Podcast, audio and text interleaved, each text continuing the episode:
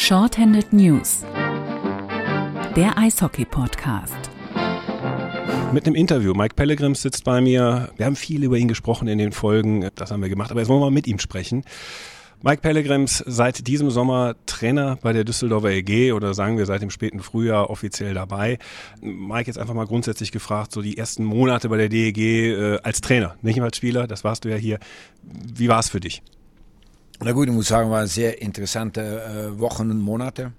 Äh, wir sind angefangen im Sommer, wo wir ähm, das ein bisschen anders gemacht haben, wo äh, die Jungs, die mit zwölf Monaten Verträge gehabt haben, ähm, sind hier geblieben, haben zusammen trainiert im Sommerprogramm, um die Jungs irgendwo auf einem Level zu kriegen, um das Eishockey zu spielen, was wir spielen wollen. Und danach hinein äh, sind alle Jungs dazugekommen im äh, Ende Juli und dann sind wir auf dem Eis gegangen. Und bis jetzt äh, sehen wir das äh, sehr, äh, äh, wie sagt man das, ja, Farbe schön in die richtige Richtung. Ja, in die richtige Richtung, wie, wie sie das entwickelt von, von Woche zu Woche. Und äh, auch, dass die Jungs äh, natürlich ab und zu enttäuscht sind, dass die Resultate nicht da sind. Aber die Weg und die Art und Weise, die, die sieht schon gut aus. Ja. Du bist ja als Trainer nicht neu. Du warst äh, lange Jahre Co-Trainer in Wolfsburg unter Pavel Gross, der sehr erfolgreich arbeitet. Du warst beim KHC äh, im Finale, äh, bist Vizemeister geworden, bist jetzt bei der DEG. Wo unterscheiden sich diese drei Stationen, äh, gerade wenn man jetzt bei der DEG ist, die zwar in den letzten Jahren sportlich sicher nicht mehr das ist, was sie mal war, aber trotzdem noch ein großer Name ist. Wo sind die Unterschiede zwischen den Clubs und in der Arbeit? Gut, wenn wir starten mit Wolfsburg ist, äh, wo ich da angekommen bin, da war schon eine bestimmte Kultur und eine intakte Mannschaft. Da ist natürlich auch ab und zu Umbrüche gewesen oder ich würde mehr sagen, neue Spieler dazugekommen, aber der Weg, der war schon ein Teil da durch, äh, durch Pavel und äh, ich bin dazugekommen, um äh, äh, mehr die defensive Sache zu machen mit den Verteidiger und noch ein Teil ähm, ein bisschen die Löcher zu schließen. Und da war das Gleiche auch im, im Klagenfurt. Ähm, äh, wo auch eine Mannschaft war, wo wir nicht so viel geändert haben, wo ein Teil der Kultur äh, äh auch gepasst hat. Äh, die brauchte nur da ein, äh, jemand mit, mit dem Weg und mit einer Art und Weise, die sie spielen wollen. Hier ist es ein bisschen anders. Hier haben wir eigentlich einen großen Umbruch mit fast einer eine neue Mannschaft. Äh, und da müssen wir eine neue Kultur noch dazu äh, reinbringen. Und das, das, das dauert ein bisschen. Ja, das ist für alle Leute ist das, ist das neu. Ob das die Leute sind von, auch von, äh, in die Geschäftsstelle oder die Mannschaft außerhalb der Mannschaft. Wenn wir reden über äh, unsere Ärzte, Physios und, und Betreuer.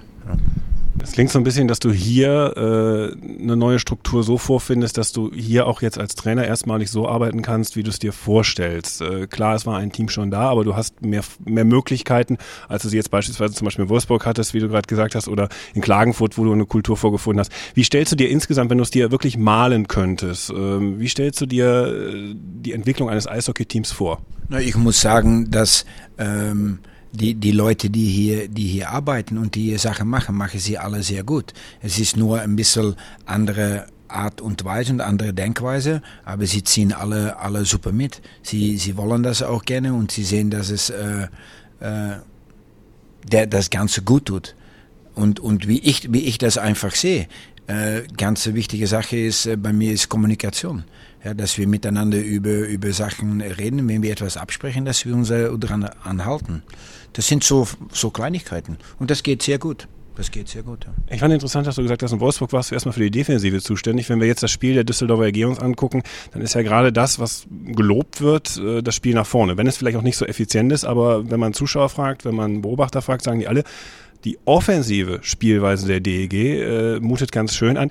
Ähm, war das dein Ziel, zu sagen, wir wollen jetzt eher offensiver auftreten und gerade auch in der Offensive begeistern? Hm, wenn ich sehe, die letzten fünf Spiele haben wir neun Gegentoren. Ja, war von einem davon ähm, äh, auch ein, ein Leerstor. So dass dann sieht die Defensive auch sehr gut aus. Das ist eine eine Entwicklung. Es, es Eishockey ist viel über äh, umschalten von offensiv nach defensiv, defensiv nach offensiv. Und im Anfang äh, ja, ist das Offensive richtig explodiert und haben wir mehr an die Defensive arbeiten müssen. Und jetzt hat sich das ein bisschen gedreht, was sehr interessant ist, ja, dass wir defensiv sehr, sehr gut stehen und dass dann Offensive es ist da, die Chancen sind da. Wir haben nur nicht die, die Tore schießen können. Und die Jungs, die, äh, die halten sich da dran fest, weil es ist sehr wichtig, äh, äh, auch, dass sie das einsehen, dass die Chancen da sind. Es würde viel schlimmer sein, wenn da keine Chance wären. Und die sind, die sind da. Jetzt müssen wir nur noch ein bisschen mehr die Tore schießen. Ja. Tore schießen ist eine, aber wo liegt die Feinarbeit? Ich habe mir jetzt gerade mal die Drittelstatistik beiseite gezogen. Ähm, ihr startet eigentlich 12 zu 9 Tore in den ersten Dritteln, äh, eigentlich ganz okay. Im zweiten Drittel 13 zu 14 nennen wir das mal ausgeglichen, legen wir es mal positiv der DEG aus. Aber dann, drittes Drittel, ähm, 14 zu 20 Tore. Ähm, da liegt ja schon irgendwo, auch wenn es in den letzten Spielen mal damit angefangen habt, dass ihr ein drittes Drittel auch gewonnen habt, isoliert. Trotzdem äh, liegt da auch ein Problem, dass ihr gerade im dritten Drittel, jetzt über die Gesamtsaison gesehen, eher Probleme habt? Passivität. Wenn wir sehen, wenn wir äh, Spiele gehabt haben, ob das in Schwenningen war oder, oder in Krefeld, ja, wo wir ähm, äh, die Spiele dominiert haben, dann sind irgendwann äh, die Jungs äh, sind aufgehört, die Art und Weise zu spielen, wo es dann gut gegangen ist. Ja? Dann sind sie ein bisschen weggegangen von ihrem Weg. Egal, ob wir ein Tor schießen oder Gegentor bekommen, wir müssen unsere Sache durchziehen und weitermachen. Das haben sie, das haben sie auch, äh, auch eingesehen. Und dann siehst du auch irgendwann, dass wir das durchziehen, dass ein Resultat dann auch da ist. Ja. Wobei es auch Kritiker gibt, die sagen, ähm, wenn man das über 60 Minuten durchspielt, ist klar, dass man irgendwann geht einem die Luft aus, so, egal wie fit man ist. Wenn man einen Marathon mit Sprint beginnt, wird man ihn nicht beenden. Ähm, kann es auch daran liegen oder ist das wirklich, wie du sagst, äh, auch eine Sache des, der Mentalität? Das lasse ich an die Experten. Ja, das lasse ich an die Experten. Für mich, für mich ist es, dass ähm, ähm, und das ist ein Teil des Prozesses und die Entwicklung, ja, dass wir das einfach äh, unsere Weg und unsere Art und Weise durchziehen müssen über 60 Minuten. Das heißt, der Spielstil von der ersten bis zur letzten Minute sollte passen. Sicher, ja. Das ist irgendwann äh, als Trainer dein, dein, dein Ziel, um da hinzukommen. Dass es, dass es schwer ist, das wissen wir alle auch. Ja, du, äh, Im Eishockey kannst du nicht 60 Minuten äh, das Spiel dominieren. Ja, das ist wie eine Welle, das heißt Momentum. Ja, das geht rauf und runter und du versuchst so viel wie möglich das Momentum an deiner Seite zu, zu behalten. Äh, und dann in dem Moment, dass wir kein Momentum haben, um dann einfach zu spielen.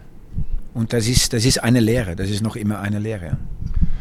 Auch eine Lehre, das Powerplay-Spiel, du hast es ja schon mehrfach auch selber mal angesprochen, dass ihr euch da verbessern müsst. Ihr habt aktuell eine Quote von äh, knapp über 10 Prozent. Äh, das drohte sogar unter 10 Prozent zu rutschen. Jetzt äh, war am letzten Spiel gegen Nürnberg, war es ein Powerplay-Tor. Äh, es war auch nach 173 Minuten mal wieder ein Tor. Ist das so ein Knoten, so ein Momentum, wie du sagst, das man braucht? Äh, weil der Eindruck oder täuscht der Eindruck, dass es im Powerplay irgendwann nochmal ein psychologisches Problem geworden ist? Die Sache ist, es ist alles abhängig vom Resultat. Ja, wenn wir sehen, wie viele Chancen wir auch kreiert haben in Überzahl, ja, äh, wo wir die, die Mannschaft äh, auseinandergezogen haben und dann das letzte fehlt. Was fehlt das letzte? Ist ein Tor. Das, das war auch, ob das jetzt 5 gegen 5 ist oder, oder Überzahl. Und das ist, das ist jetzt auch passiert. Jetzt haben wir eigentlich aus einer nicht Standardsituation haben wir ein Überzahl-Tor geschossen. Wo wir vorher, wenn wir gucken, das Spiel in, in Augsburg, wo wir Chancen gehabt haben, auch in Überzahl. Ja, die Scheibe geht nicht rein. Das klingt so ein bisschen nach Schicksal, wenn ich ehrlich bin. Das, äh, was kann man da als Trainer tun? Du musst einfach die, die gute Sache zeigen. Die gute Sachen und das, wenn wir die Sache machen, dass, dass, es, dass es gut ist, nur dass das Endresultat das fehlt. Und dann muss sie sich daran festhalten und, und das glauben und sich nicht äh, runterkriegen lassen durch, äh, oder es geht äh, Richtung die Psyche oder mental oder was weiß ich. Die Chancen sind da. Es würde viel schlimmer sein, wenn wir gar nichts hätten was heißt das? Wie zufrieden bist du bisher mit so diesem ersten Viertel der Saison, wo jetzt schon zwei Spiele oben drauf sind? Ähm, äh, wie bewertest du das, was bisher gesehen wurde? Das, das, das äh, Gute an, an die ganze Sache ist, dass wir ähm, im, im jedes Spiel dabei waren, um zu punkten. Ähm, dass wir Spiele dabei gehabt haben, wenn wir mal zurückblicken kurz auf das Spiel in Schwenningen, wo wir 5-1 verlieren, aber wenn wir dann nach dem Spiel wissen, dass Schwenningen nur 18 Mal aufs Tor geschossen hat.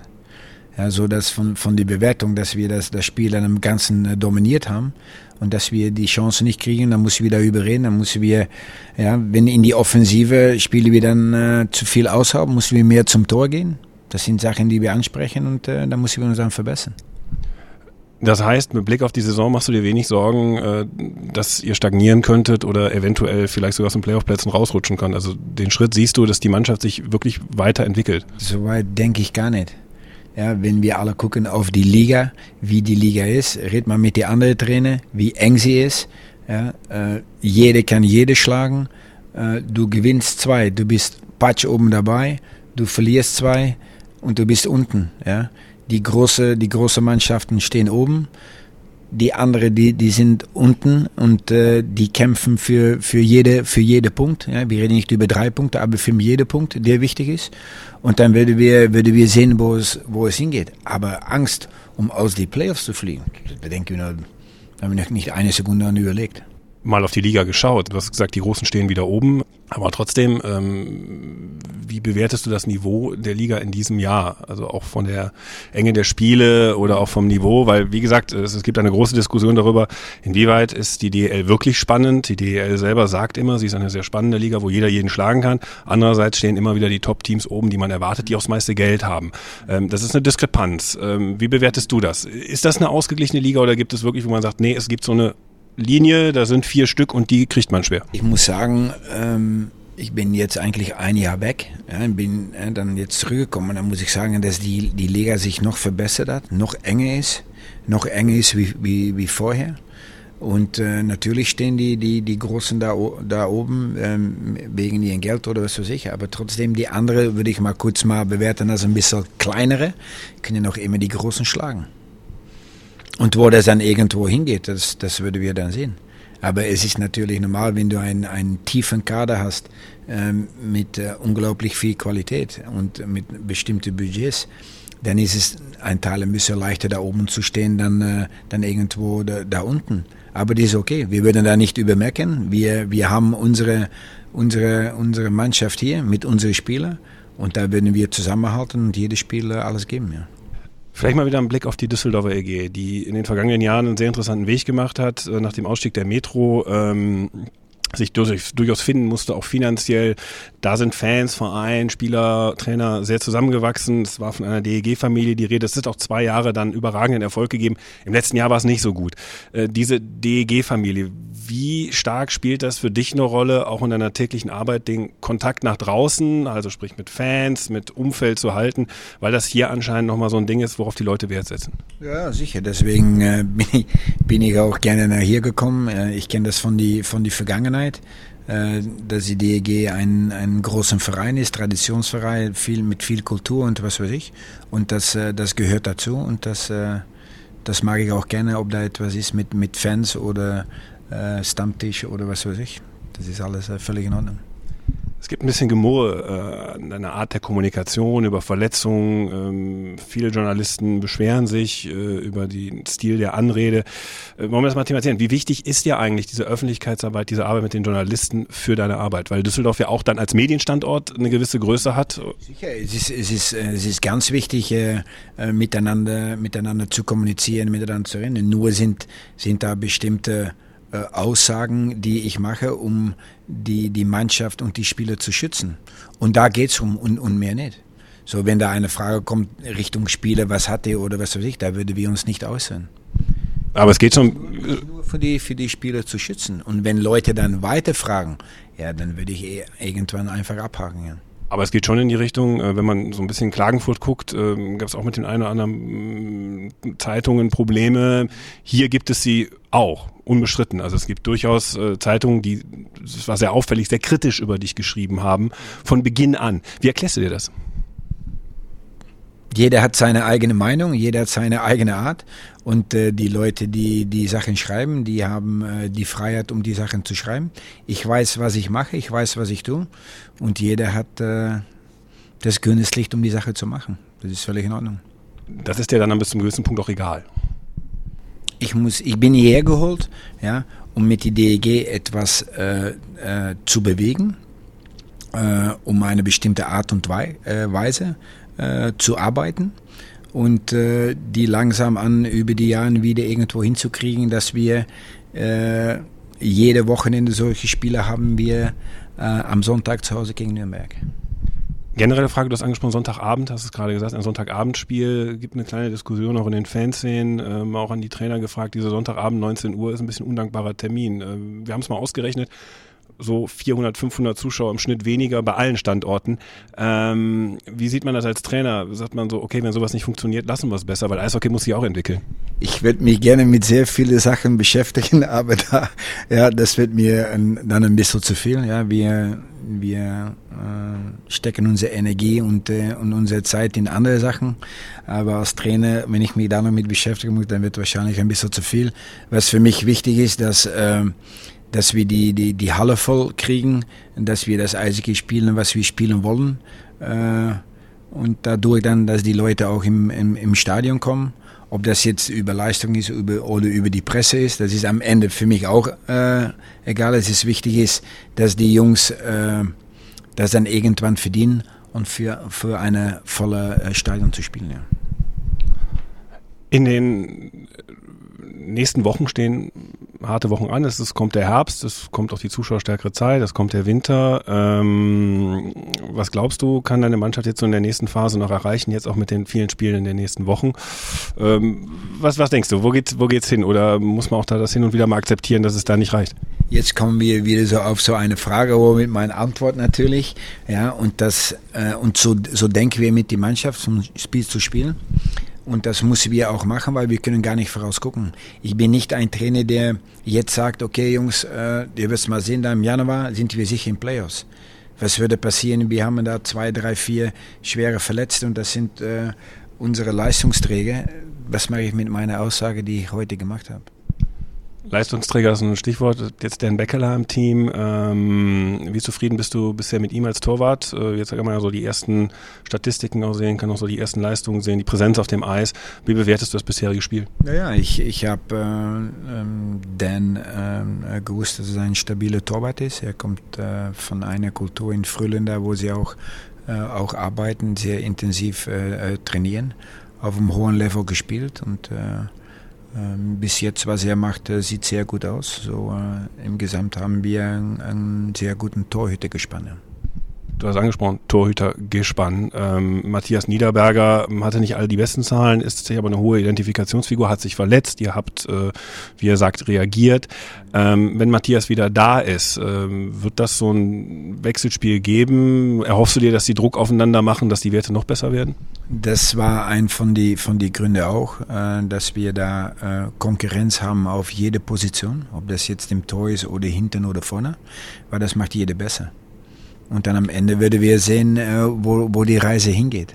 Wo die Reise hingeht. Ich hoffe, dass die Jungs alle es ist, äh, uns als Trainer so schwer macht, dass wir ein oder zwei Tage vom Spiel nicht wissen, wer spielen muss. Danke, Mac Pellegrims, im Shorthand News Interview. Danke für deine Zeit äh, und viel Glück für die Zukunft. Dankeschön. Shorthanded News, der Eishockey-Podcast.